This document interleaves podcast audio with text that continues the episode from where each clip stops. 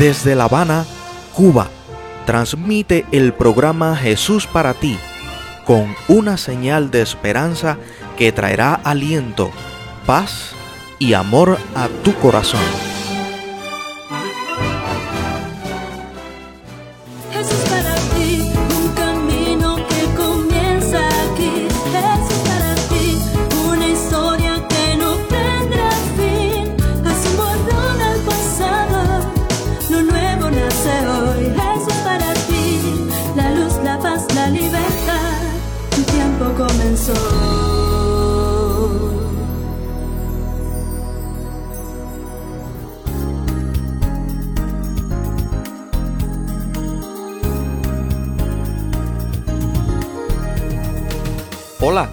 ¿Cómo estás? ¿Todo bien? Hemos estado esperando este momento. Hola, ¿qué tal todo? Realmente hemos estado esperando por ti, Mira, tenemos un saludo que ofrecer, una bienvenida que dar. pero necesitamos tu ayuda. Queremos que te sumes en esta intención. Bueno, para un saludo lo primero que se necesita es un buen ánimo. Y el buen ánimo es una decisión. Hágase el buen ánimo en este corazón. El otro ingrediente es el deseo de llegar a alguien, es decir, de crear un puente. Pues listo, hágase ese puente de afecto y complicidad. Ahora sí, hagamos esa bienvenida. Únete a nosotros y grita fuerte desde tu corazón. Bienvenida a la alegría. Un saludo grande y caluroso para los milagros que Dios tiene para mí. Bienvenido al buen humor. Un apretón de manos para la fe. Un abrazo bien fuerte para los cambios que haré para mi bien. Bienvenido a mi vida, Jesucristo. Entra y haz las maravillas que solo tú sabes hacer. Bienvenido a este tiempo en el que Dios traerá sorpresa y regalos eternos. Gracias por saludar todo lo lindo que Jesús da junto a nosotros. Ahora sí, podemos comenzar.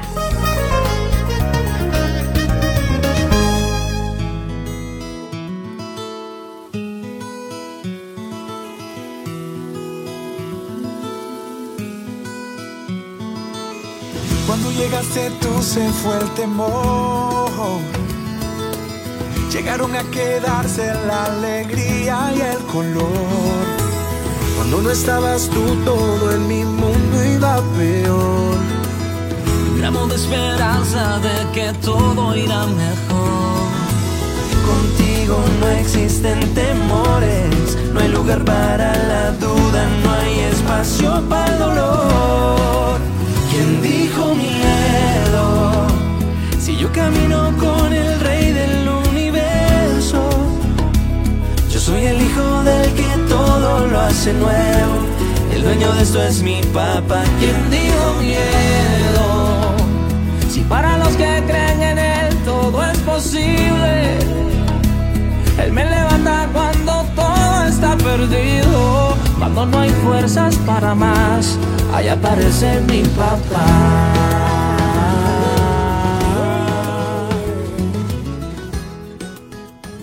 Mucha gente que tú ni siquiera piensas estará allá. Muchas personas que los demás desprecian fueron creadas para la eternidad. Están en todas partes, en la calle, en el barrio, en el transporte urbano, en la cárcel o en un hospital. No pases tan a prisa, haz un alto. Cada persona que veas, gracias a que lo notes, pudiera estar allá. Si me caigo, me levantas tú. Si te sientes triste, yo te doy aliento. Yeah. Si el camino se hace duro, pues juntos tú y yo pelearemos. Toma mi mano y ven junto a mí.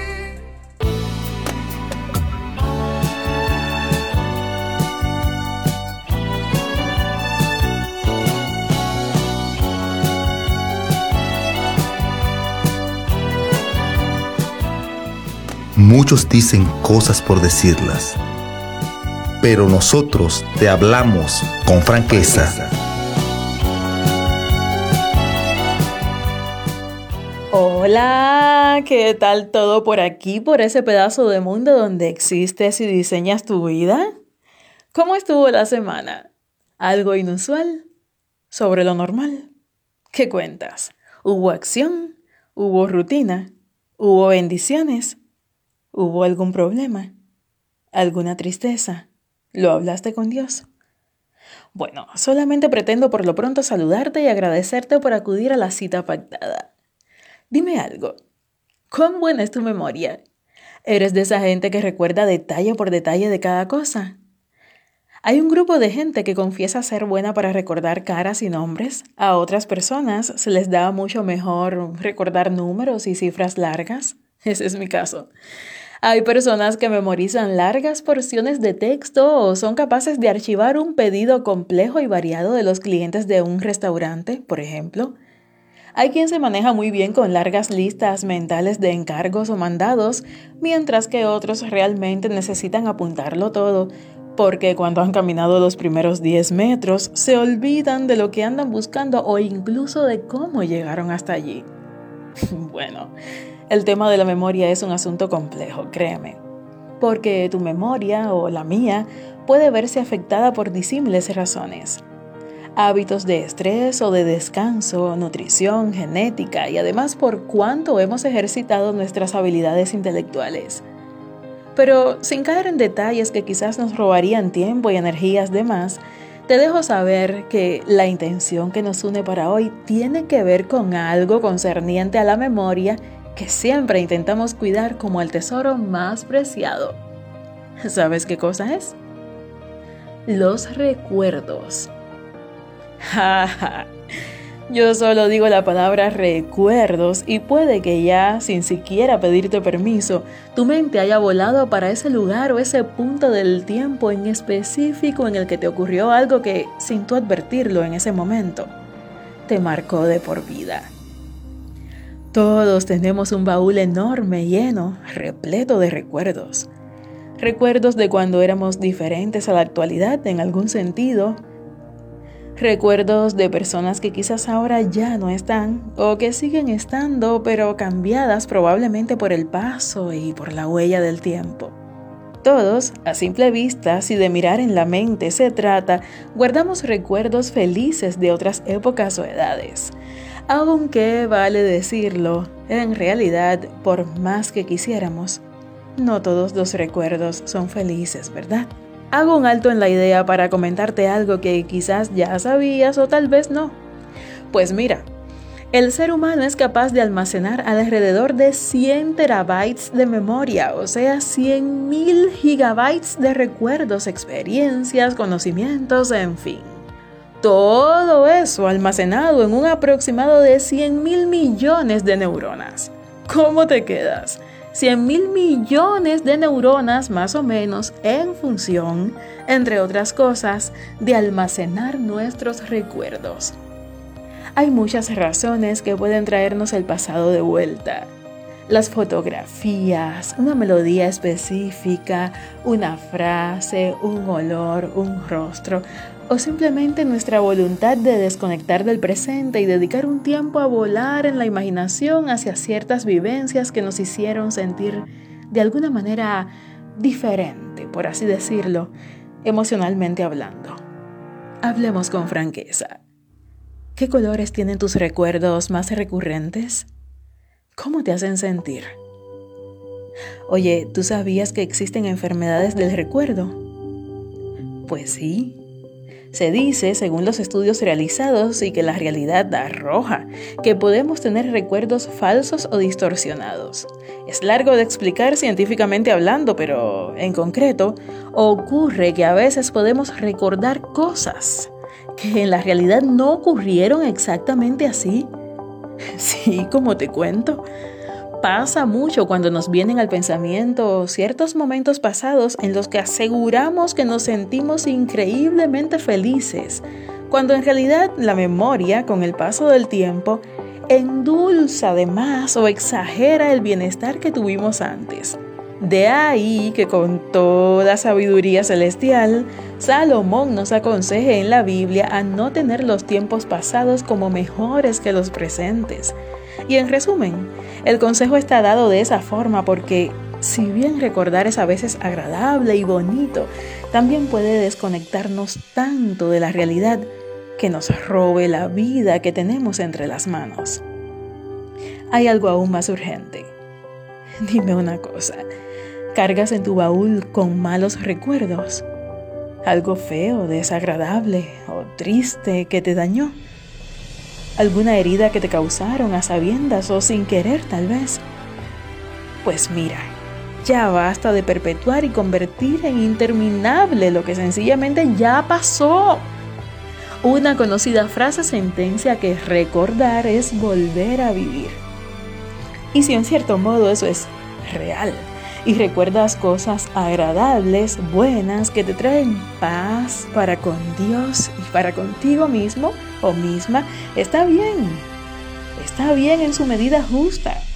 Pero si lo que recuerdas te deprime, te hace sufrir, ¿cuántas veces vas a volver a vivirlo en tu mente? Basta ya. Tú tienes la última palabra. Toma las llaves y sal de una vez de esa prisión. ¿A que no puedes? Me imagino. Claro que no está fácil, pero Dios sí puede. Hagamos algo. ¿Recuerdas esas 100 mil millones de neuronas con las que aproximadamente cuenta tu cerebro? Pues anda, movilízate, comienza a explotarlas ya al máximo, desbordando creatividad para llenar las vidas de los que te rodean de momentos bellos que se les conviertan en sus recuerdos bonitos. Construyete instantes llenos de propósito y de sentido, encuéntralos en Dios.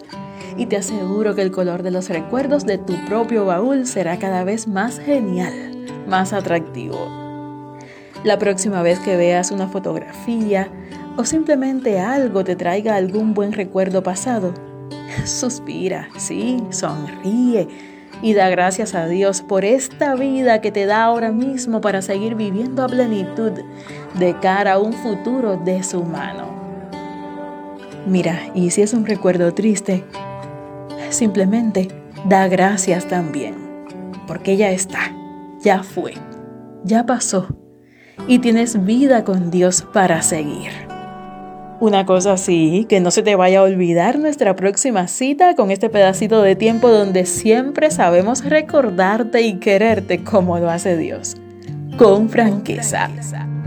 Me despierto con un motivo, caminar junto a ti he decidido vivir mi vida contigo. Me levantas con nuevas fuerzas y me das libertad. Sé joven por siempre en ti, tú eres mi fuente.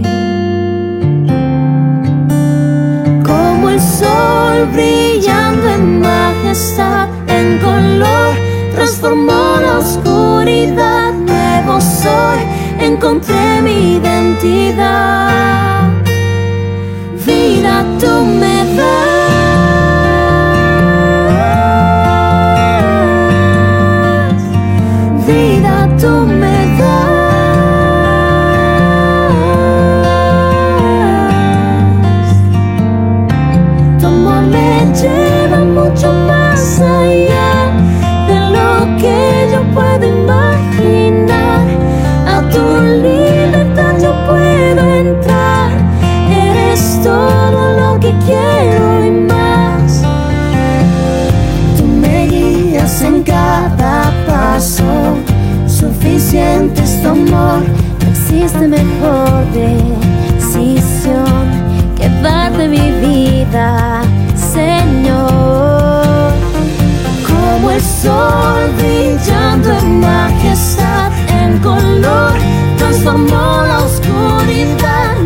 Soy,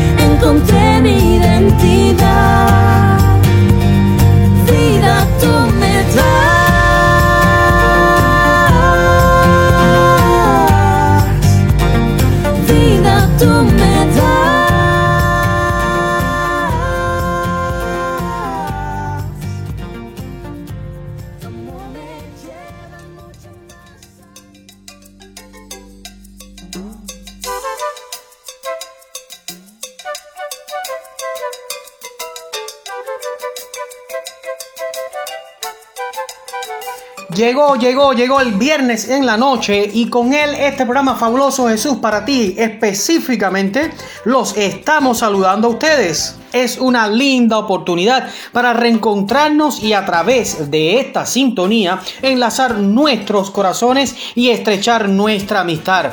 Déjame contarte una pequeña ilustración. Cuentan que iba un niño con su padre y le dijo, papá, ¿de qué tamaño es Dios? Entonces el padre le dijo, mira, ¿ves aquel avión que se ve allá entre las nubes? Eh, ¿De qué tamaño es el avión? Y el niño respondió, pues papá, es muy chiquitico. Entonces el papá llevó al mismo pequeño a ser cerca de un aeropuerto y cuando estaban justamente al lado de un avión le dijo, ahora hijo, dime de qué tamaño es un avión. Y el niño respondió, papá, un avión es enorme. Entonces el papá tomó esta ilustración y le enseñó a su hijo. Así mismo es Dios. Mientras más lejos estemos de Él, más pequeñito le veremos. Pero mientras más cerca estemos de Él, más grande y enorme le veremos, porque precisamente Dios será del tamaño en que tú te relaciones con Él. Hoy pretendemos llevarte un poco más cerca de Dios, a fin de que puedas establecer una linda y profunda relación con Él. Este sería El kit del asunto. Y definitivamente demostramos que Jesús es para ti. Y esto que suena es, sin duda alguna, nuestro bombo. Bombo donde están todas las respuestas de esta semana. Y mientras estoy hablando, mi esposa está sacando los ganadores. Aquí los tengo todos, ya estamos Ya sacaste tus ocho pañitos. sí. Así está. Vamos allá con los Bueno. ocho ganadores de la noche. La primera ganadora de la noche es Migdalenis Torrel Fito. Seguimos entonces y tengo por aquí a Marisol Araujo, Yo sigo con Yelianis Mayor, también Samuel Cuevas eh, Henry Marzo. y por aquí tengo a Agnes Lores. Yo continúo con Yarmeris Reyes y terminamos con Erisnay Lescalle Noa. A todos ustedes les decimos Muchísimas felicidades. Si no has ganado, no tengas pena. Enseguidita puedes ganar porque a continuación viene nuestra pregunta de la ocasión. Recuerda esto, tu premio está al llegarte. Pero recuerda también compartir, compartir, claro está este audio con tus contactos, tus amistades y también en tus redes sociales. Y nos puedes buscar en los podcasts como Jesús para ti o también Jóvenes Adventistas en Cuba. La pregunta de la noche de hoy que tú deberás responder durante toda la semana dice así. Si pudieras pasar un día con Jesús, uno de los días en que estuvo aquí en la tierra, ¿cuál sería y por qué? Amplía tus respuestas basándote en otras filografías que detallen ese día, por supuesto, y no olvides de escribir por qué escogiste ese día durante todos los días que Jesús vivió en esta tierra. Como hay días para escoger, ¿verdad? Señor, ¿cuál y cada tú? cual, oh, yo tengo el mío, pero no lo Yo voy a mencionar. mío, no lo voy a no. mencionar. Envía tu respuesta al número 5294-8014 a las plataformas de WhatsApp o Telegram. Estaremos esperando tu respuesta. También puedes enviarlo al número 275-9991 por las mismas plataformas digitales de WhatsApp y Telegram. Aquí estaremos con los brazos abiertos y los ojos bien atentos para leer todas tus respuestas y sacar los próximos ganadores de la próxima semana. ¿Saben qué? Relación. Todo se trata de relación. Jesús desea que le conozcas, que le ames. Él no espera más nada que tu amor, tal cual Él te amó primero. Hoy para despedirnos de ti, queremos dejarte recomendado el libro del año 2021, Un amor que puedes compartir. Es un libro escrito por el autor Max Lucado y seguramente te acercará al gran, inmenso, incomparable amor de Dios. Por eso nos vamos dejándote esta frase escrita en el libro deseado de toda la gente, página 443, cuando se nos eh, aconseja o se nos explica lo siguiente. Aquel cuyo corazón ha respondido al toque divino buscará lo que aumente su conocimiento de Dios. y refine y eleve su carácter. Como una flor se torna al sol para que sus brillantes rayos le den bellos colores, así se tornará el alma del sol de justicia para que la luz del cielo embellezca el carácter con la gracia del carácter de Dios. Queridos, de esto se trata, conocer cada día más a Jesús, relacionarnos con Él de manera que nos puedan identificar o confundir con Él mismo. Eso es relación, basada en un puro amor. Así que tenemos un reto para esta semana, a relacionarnos y ver a Dios bien grande porque está cerquita de nosotros Amén. y nosotros a su lado. Recuerda esto, Jesús es, Es para para ti. Y esto fue el kit del asunto.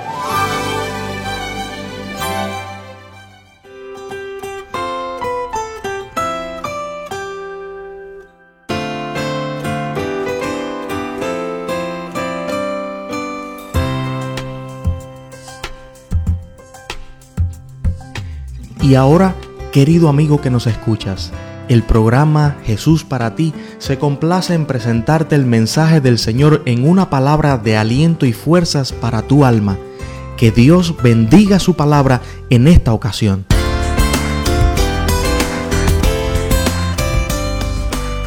Un saludo cariñoso quiero extender a todo el que me escucha.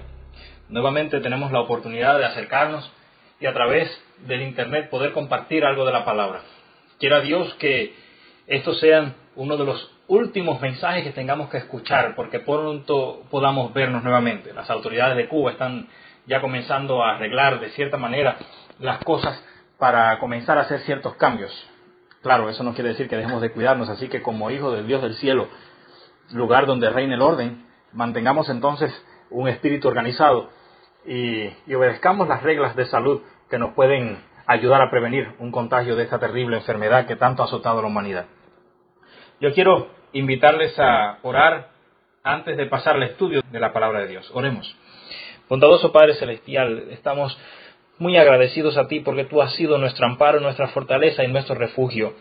Te agradecemos porque mientras el mundo, la gente sufre por causa de esta enfermedad, tú nos has dado la dicha de mantenernos con salud. Ahora, Señor, nos disponemos a abrir tu palabra, porque tu palabra dice que a todo el que te adora en espíritu y en verdad, tú aceptas su adoración. Y hoy te estamos adorando en espíritu y verdad, creyendo que estás con nosotros. Abrimos nuestras vidas, damos entrada a tu espíritu para que dirija nuestros pensamientos y nos ayude a no solamente escuchar tu palabra, sino a poner en práctica tu palabra. En el nombre de Jesús. Amén. ¿Cuántos de ustedes han visto las, Olimpiadas y los Mundiales de Atletismo y los, todos los torneos estos que se realizan en el mundo de algún deporte determinado? A mí me encanta algunas, algunas eventualidades de deporte. La favorita mía es el Mundial de Atletismo. Me encanta ver esa carrera de los 100 metros. Disfrutaba ver a Usain Bolt correr y llegar al final a la meta dejando una línea detrás, una ventaja terrible detrás del próximo corredor. Me encantaba mucho ver el Mundial de Béisbol. Me gustaba mucho, mucho me gustaba, porque saben que Cuba era un buen equipo en el pasado. Pero, ¿por qué le hablo tanto de deportes y todo eso? Porque todos los deportes, no importa el que sea, todos estos juegos tienen un final similar. Pongan en su mente, traten de ver ahora mismo la carrera de los 100 metros. Estamos en la pista, todos los corredores están listos. Los ocho corredores tienen una sola, un solo fin, llegar en primer lugar. Esa es su meta, ganar la carrera.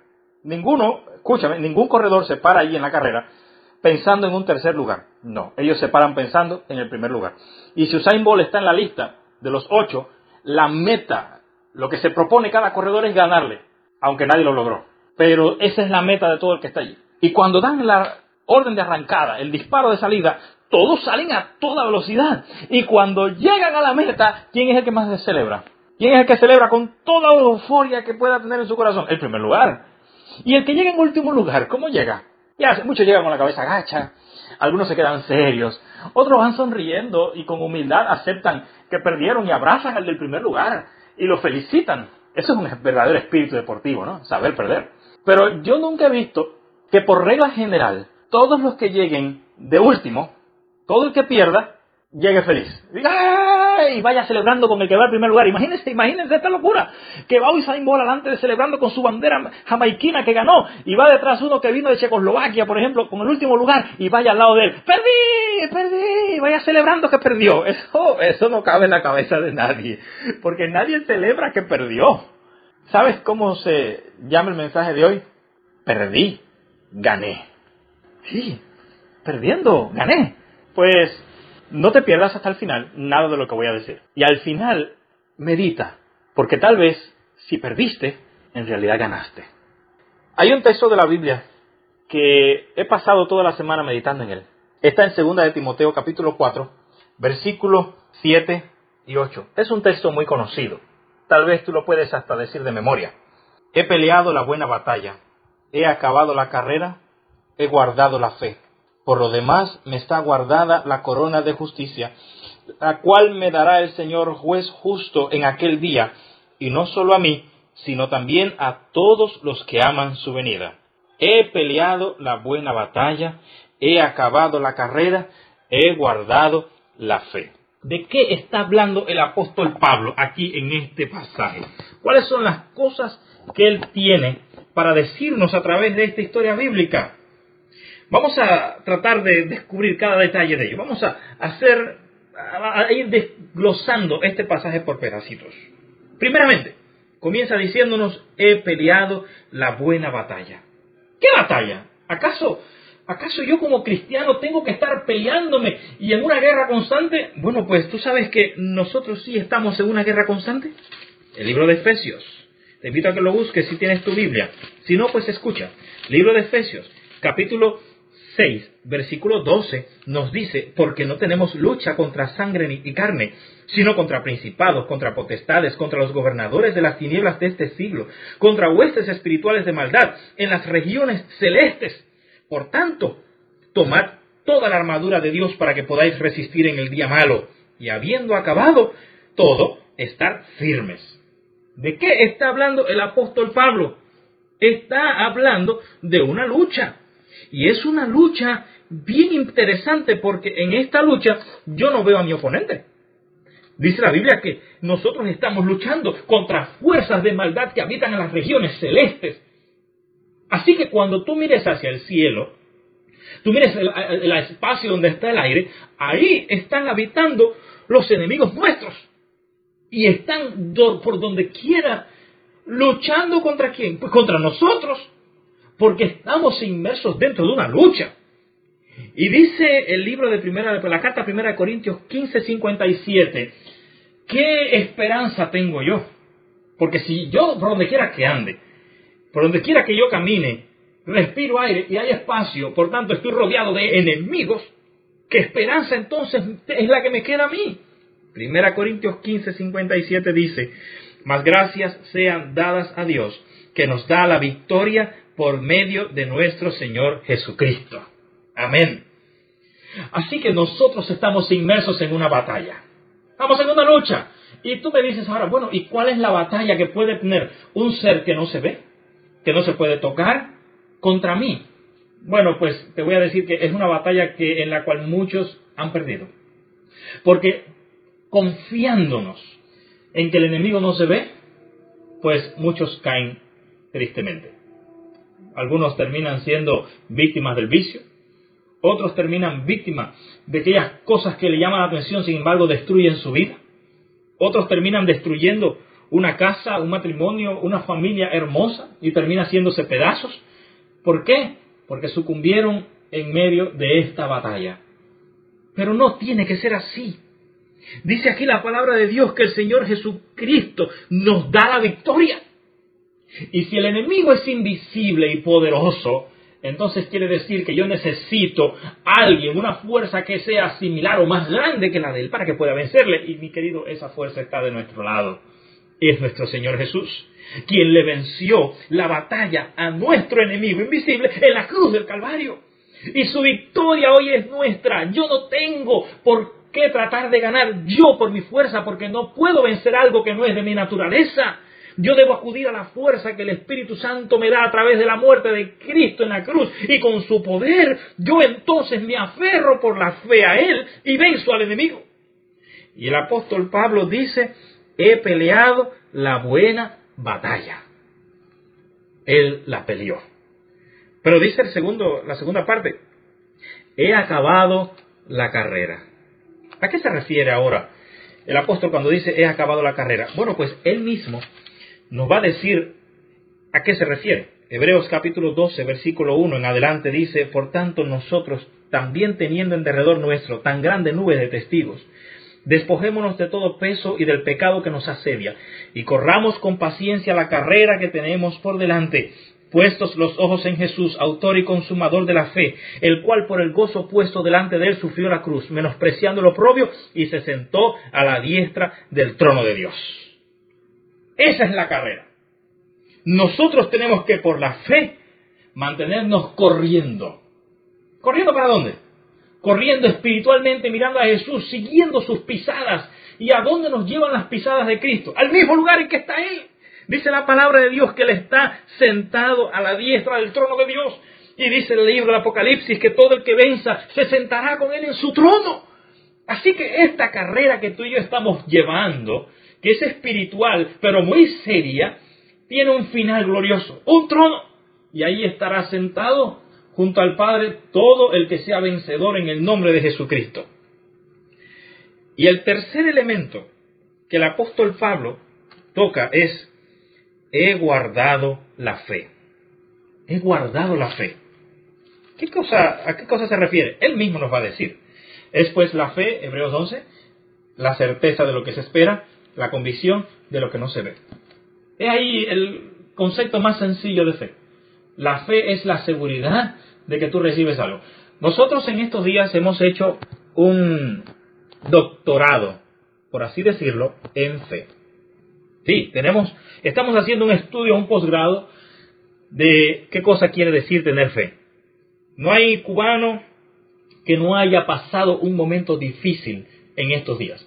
Y a esto se han unido muchas naciones, porque no se crean que el coronavirus es un problema que ha atacado seriamente a Cuba. No, hay muchas naciones, muchas naciones que están pasando hambre y pasando grande necesidad, problemas de salubridad, lugares donde la gente no cabe en los hospitales haciendo cola en emergencias.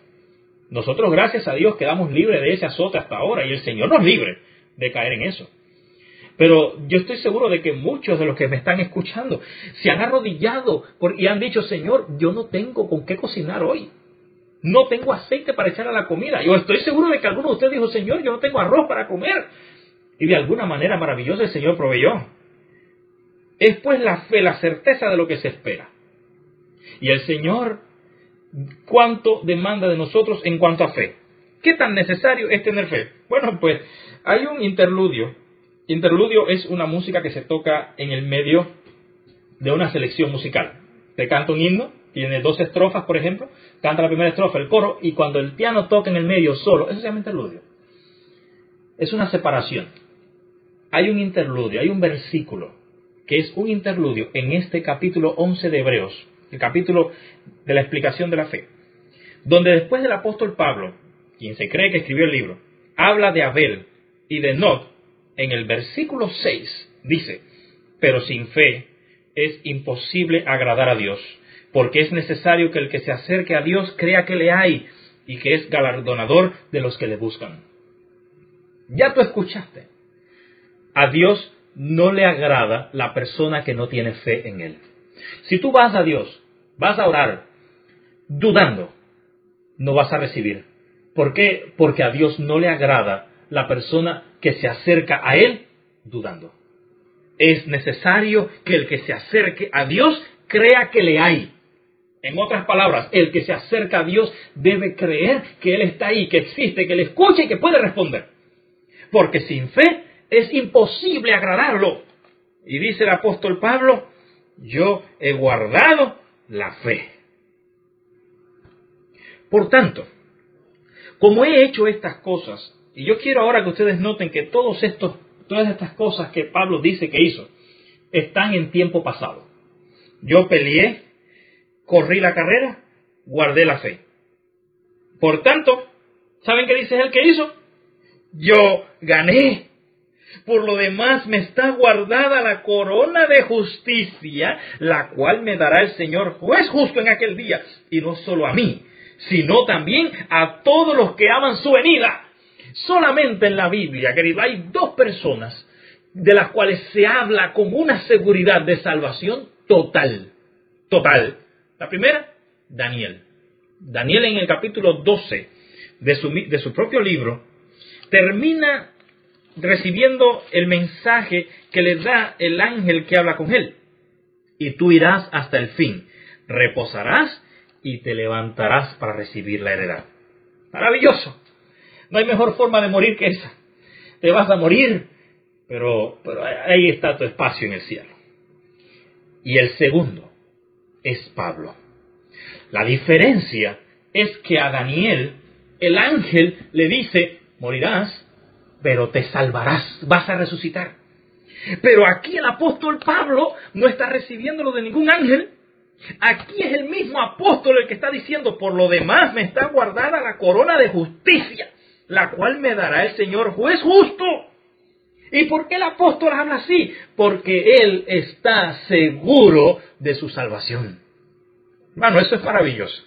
Y eso es un reto para nosotros. Yo te voy a preguntar, ¿tú podrías hablar del mismo modo que habló el apóstol Pablo? Tú podrás ahora mismo decir, yo me puedo morir ahora mismo tranquilo, yo sé que mi corona está asegurada para mí. Yo sé que mi nombre está en el libro del cielo. ¿Cuántos nombres de, de los que están escuchando este mensaje habrán en el cielo escrito? Tú estás seguro de tu salvación. Fíjate ahora, el apóstol no solamente se queda con la salvación por él. Ahora él dice, y no solo a mí, sino también a todos los que aman su venida. ¿Quiénes son esos que aman su venida? ¿Quiénes son? ¿Sabes que él mismo describe quiénes son? En el capítulo 4 del 2 Timoteo, versículo 5, dice característica de aquellas personas que aman la venida del Señor. Pero tú, sé sobrio en todo, soporta las aflicciones, haz obra de evangelista, cumple tu ministerio, porque yo ya estoy para ser sacrificado y el tiempo de mi partida está cercano. Pablo le está escribiendo al joven Timoteo. Y Pablo está diciendo lo que debe hacer una persona para tener la seguridad de que va a recibir la corona. Mantente sobrio, equilibrado. Mantente soportando las aflicciones. ¿Acaso no dice la Biblia que muchas son las aflicciones del justo? ¿Cuántas aflicciones tuvo Jesús? Rechazado por su, propia, por su propio pueblo, rechazado por los líderes de la nación, los, los que sabían interpretar las profecías supuestamente, lo rechazan a él. Mantente soportando las aflicciones. Y yo te voy a decir algo. El lugar donde más aflicciones se reciben no es el mundo, querido, es la iglesia. Donde más aflicciones vas a conocer es el día que comienzas a caminar con Jesús ese día comienzan las aflicciones fuertes. ¿Por qué? Porque de ahí en lo adelante comienza tu batalla. Antes de conocer a Cristo, antes de decidir ser fiel hasta la muerte para recibir la corona de la vida, antes de eso tú no tenías guerra contra el enemigo si tú estabas en el bando de él. ¿Para qué iba a pelear contigo? Tú simplemente cosechabas los resultados de vivir en el mundo. Te enfermabas, tenías problemas con un sobrino, con un cuñado, pero desde el día que tú aceptas a Jesús, te estás pasando al bando opuesto. Y ese día comienza la aflicción. Porque ahí comienza la oposición de la familia contra ti. Comienza el problema en el trabajo contra tu fidelidad en la obediencia al sábado. Comienzan las cuestiones dentro de tu mente ahora que no aparecen ciertas cosas y de pronto aparecen el sábado. ¿Las compro o no las compro? Aparece el problema de que con qué cocino. Y de momento me regalan, usted sabe, un pernilito, una, cosita que mi primo me dio por allá, una mantequita, qué sé yo. Y entonces ahora dime, ¿qué hago? ¿Me lo como o no me lo como? El enemigo es muy astuto y le ha ganado la batalla a mucha gente. Mantente soportando las aflicciones. Haz obra de evangelista. Tú quieres soportar la tentación y quieres ser victorioso en la aflicción, no te concentres en tus problemas. No pienses en tus fragilidades, no pienses en las cosas que te están ahogando la vida. Piensa en aquellos que están peor. Sal a la calle, visita a alguien, regala una libra de arroz al que no tiene, llévale un poquito de aceite, un dedo de aceite en una, en una botellita, un pomito de penicilina de aceite a alguien para que se unte o para que se sobe, aunque sea. Haz algo, comparte con alguien. Te vas a dar cuenta que la felicidad más grande de esta tierra se recibe en el corazón cuando usted hace la obra de Jesús. Porque las manos de Jesús en esta tierra somos nosotros. Y Jesús, cuando estaba aquí en la tierra, multiplicó panes, dio peces, ayudó a la gente, sanó personas. Y hoy nosotros somos los que tenemos esa herencia de hacer el bien, porque las manos de Jesús son las nuestras. Haz obra de evangelista. Cumple tu ministerio. ¿Cuál es mi ministerio? Pues mi ministerio es el don que Dios ha puesto en mí. Dijo el mismo Pablo, no descuides el don que hay en ti. Cumplir tu ministerio quiere decir que si Dios te ha dado el don del canto, no dejes de cantar. Sigue haciéndolo. Quédate ronco cantando. Hazlo cada día mejor, con técnica, mejor todavía, para que puedas hacerlo por más tiempo. ¿Sabes tocar piano? Toca piano. ¿Sabes enseñar una lección de escuela sabática? Enséñala. Tienes el don de llevar una comida a alguien que no tiene, llévaselo. ¿Sabes? Tienes el don de ir a ver al hospital a alguien y darle palabras de aliento, ve y dásela. No descuides tu ministerio, cumple tu ministerio. ¿Por qué? Porque eso es lo que hacen aquellos que aman la venida del Señor. Si tú no te encuentras sobrio en todo, soportando aflicciones, haciendo obra de evangelista, poniendo a cabo, desarrollando tu ministerio, yo tengo en duda tu amor por la venida del Señor. Porque mientras más nosotros obramos, adelantamos su venida. O sea, estamos mostrando que tenemos interés en que Él venga a buscarme y también que se lleve a otros que yo estoy buscando. Pero ahora, querido, yo te voy a hacer la pregunta clave de esta meditación. ¿Dónde estaba Pablo mientras escribía estas hermosas palabras? He peleado la buena batalla, he acabado la carrera, he guardado la fe. Sé sobrio, soporta las aflicciones, haz obra de evangelista. Me está guardada la corona de vida eterna. Eso no está hablando un victorioso. Ese es Usain Bolt cuando llega a la, línea de meta, adelante, adelante. ¿Dónde estaba él? ¿En un lugar feliz? ¿En un prado lleno de flores? ¿En una casa en el campo? ¿Escribiendo, celebrando? No, mi hermano. Pablo estaba preso Sí, preso. Un perdedor para el mundo. El último lugar de los corredores. Ese era el que estaba diciendo, he peleado, he corrido, he ganado, he guardado, me está guardada la corona.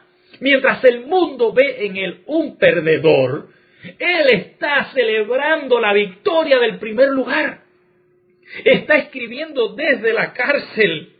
Y vean el versículo 6 porque yo ya estoy para ser sacrificado y el tiempo de mi partida está cercano. ¿De qué está hablando? Está diciendo a mí me van a matar. Ya el tiempo de mi condena está cerca. Ya firmaron la sentencia, decapítenlo, muerto. Este hombre ha quedado al final. Pero en medio de la, de la burla del mundo que lo ve como perdedor, él está celebrando en su corazón la victoria. ¿Y qué victoria? la de una corona, pero no cualquier corona. Me está guardada la corona de justicia que me la va a dar el Señor juez justo. Y no solo a mí, a todos los que aman su venida. La prisión es el último lugar desde el cual se esperaría una carta para dar aliento, recibir ánimo o motivación. Y desde ahí el apóstol Pablo dice, yo gané en medio del sufrimiento de la cárcel y la condena a la muerte, Él no se lamenta. Al contrario, Él está celebrando una victoria. Revisando este mensaje, encontré una cita de Elena de White en el libro Reavivamientos Modernos, página 60, que dice lo siguiente. La vida cristiana es una constante lucha y una marcha. ¿Cuánto tiempo dura la lucha en la vida cristiana? Todo el tiempo. Es una constante lucha. Y es una marcha. La marcha tiene un ritmo. Tra, tra, tra, tra, tra. Y de ahí no sale. Esa es la vida cristiana. No hay descanso de la lucha. Es por esfuerzos constantes e incesantes como mantenemos la victoria sobre las tentaciones de Satanás. ¿Cómo yo puedo vencer? ¿Cómo yo puedo ser victorioso? Pues manteniendo una lucha constante, incesante. Y así venceremos al enemigo. ¿Cuál es el pago de esta marcha incesante, de esta lucha? Me está guardada la corona. La corona. La esposa de Napoleón, Josefina. Tenía una hermosa corona. Yo le estoy compartiendo a ustedes aquí en el WhatsApp la foto de la corona de Josefina. Esa corona tenía, o tiene, porque está en un museo, 880 diamantes. ¿Te escuchaste? ¿Cuánto, ¿Cuánto resolverían un problema, unos cuantos problemas con un diamante? No solo. Pues la corona de la hermosa Josefina tenía 880 diamantes. Sorprendente. Pero esa no es la corona más hermosa ni más valiosa, ¿no? Que va. Elizabeth II, que es la reina Isabel. ¿Saben cómo es la corona de ella? Ahí les estoy compartiendo también en WhatsApp la foto de la corona de la reina Isabel. Esa corona tiene 2.783 diamantes, 277 perlas, 18 zafiros, 11 esmeraldas y 5 rubíes. Tú escuchaste la cantidad de diamantes, de perlas, de zafiros, esmeraldas y rubíes que tiene esa corona. 2783, 277, 18, 11, 5. He ahí la corona de la reina Isabel. ¿Qué es lo que demuestra tener una corona? Autoridad, poder, victoria. Todos los que vayamos al cielo en ocasión de la venida de Jesús, ¿saben qué ocurrirá con ellos? Y no voy a decir ellos, voy a decir nosotros, porque yo me cuento entre ellos por la fe. No temas en nada lo que vas a padecer. He aquí el diablo echará a algunos de vosotros en la cárcel, para que seáis probados y tendréis tribulación por diez días. Sé fiel hasta la muerte, y yo te daré la corona de la vida. He aquí yo vengo pronto, retén lo que tienes, para que ninguno tome tu corona. Tu corona ya está en el cielo, mi hermano. Ya Jesús la hizo. Y esa cantidad de diademas y perlas y zafiros que tienen estas coronas terrenales, ¿tú sabes lo que es eso? Eso es basura. Eso es chatarra comparado con la riqueza celestial. Pero la corona celestial quiere decir que nosotros tendremos autoridad. ¿Por qué? Porque juzgaremos a las naciones. Y tenemos la seguridad de victoria gracias a la muerte de Jesús. Querido hermano, yo nunca había pensado tan seriamente en este pasaje del apóstol Pablo, por eso termino leyéndolo nuevamente. He peleado la buena batalla, he acabado la carrera, he guardado la fe. Por lo demás, me está guardada la corona de justicia, la cual me dará el Señor juez justo en aquel día, y no solo a mí, sino también a todos los que amen su venida. ¿Tú amas la venida del Señor? ¿Te encuentras sobrio, soportando aflicciones, predicando como evangelista, cumpliendo tu ministerio? Cristo viene pronto. Alista tu vida. No pierdas más el tiempo. Piensa en tu salvación.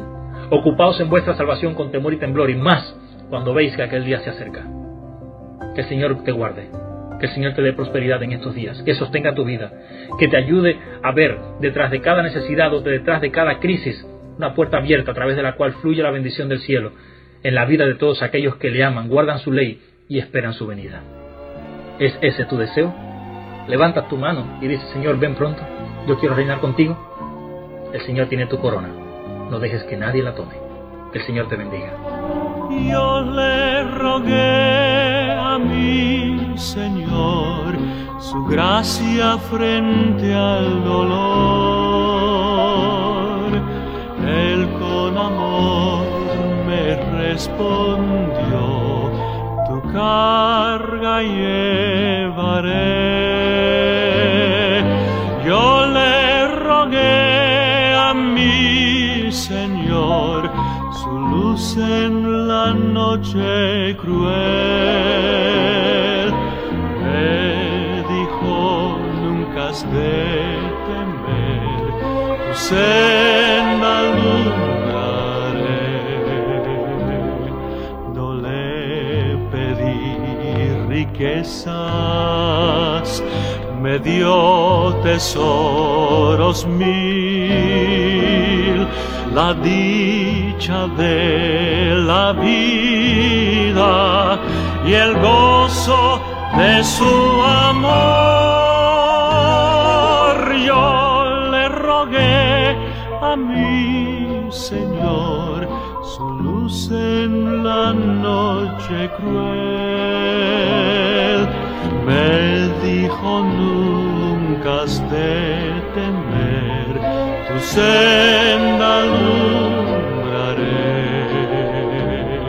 No le pedí riquezas, me dio tesoros mil, la dicha de la vida y el gozo de su amor. Yo le agradezco a mi Dios sus bendiciones sin par. Su fuerte mano me extendió en mi necesidad. Y tú puedes hoy en Jesús confiar. Él te ama y te escuchará.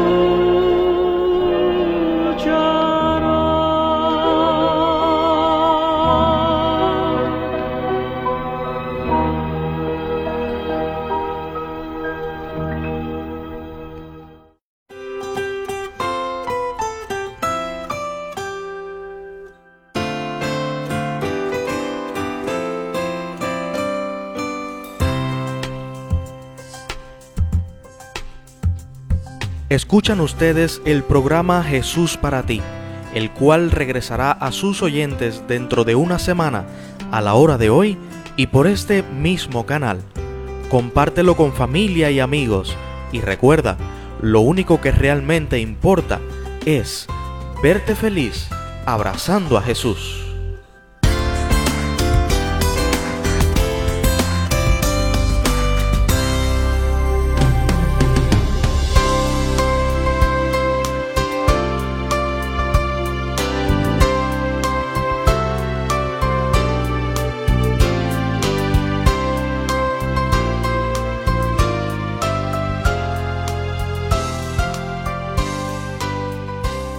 Los que hacemos Jesús para ti en Cuba queremos saber quién eres. Acércate a nosotros a compartir tu reporte de sintonía. Y cualquier emoción, experiencia o milagro que quieras contarnos. Con un gusto inmenso te recibiremos en jesusparati@gmail.com. No imaginas cuánta alegría nos darás. Si quieres saber, escríbenos.